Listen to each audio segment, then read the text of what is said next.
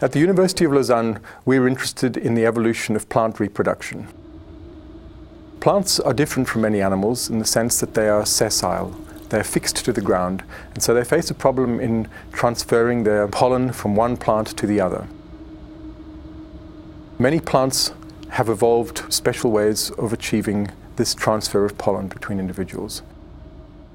One way is pollination by wind, where plants release their pollen to the wind, taken from one plant to another by passage of, of air between plants.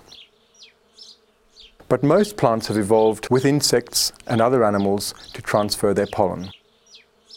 They invest resources in producing very colourful flowers to attract the insects or birds or sometimes mammals. Insects visit the plants and uh, in the process of visiting the first plant, they pick up pollen. When they move to, the, to a flower on another plant, they then transfer that pollen onto the female parts of the second plant. Another particularity of plants is that most of them happen to have both of their sexes in the same flower. They are called hermaphrodites. This is, in, in a way, a lovely solution because the plants can economize by investing the same resource in attracting pollinators to pick up pollen as well as attracting pollinators to deposit pollen on parts of the same flower. And this is perhaps one of the reasons why most plants are hermaphrodites.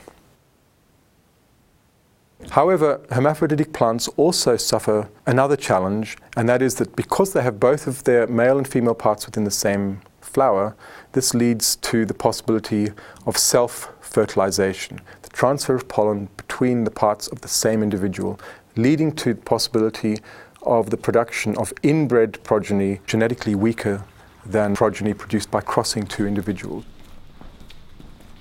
Plants have evolved a number of ways to solve this problem. So the plant first disperses its pollen, acts as a father, and then once the pollen has been dispersed, it basically switches on its female function to, to receive pollen from other individuals.